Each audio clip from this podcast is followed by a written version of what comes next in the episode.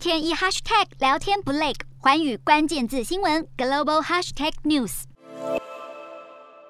美国总统拜登在二十一号与欧洲主要盟邦领袖举行电话会议，商讨乌克兰问题。随着这一通电话会议，拜登展开了西方阵营应对俄罗斯入侵乌克兰的重要一周。期间，他将前往欧洲出席北约和欧盟高峰会，并且访问波兰，但没有前往乌克兰的计划。而另一方面，欧盟也举行外长会议。欧盟对俄罗斯祭出四轮制裁后，外界关注欧盟外长们是否会讨论再祭出更严厉的第五轮制裁。至于欧盟会再祭出什么样的制裁，立陶宛外交部长兰斯伯吉斯认为，应该开始讨论禁止俄罗斯石油进口。而爱尔兰外交部长科弗尼表示，看到乌克兰目前被破坏的程度，欧盟很难主张不应该对俄罗斯能源采取行动，特别是石油以及煤炭。不过，相较美英禁俄国石油，欧盟要达成共识难度较高。像是德国进口的石油当中，超过百分之三十来自俄罗斯，因此德国外长贝尔伯克就表示，这个问题要谨慎应对。不过，贝尔伯克强调，欧盟将拨款十亿欧元，大约新台币三百一十五亿元，支持乌克兰，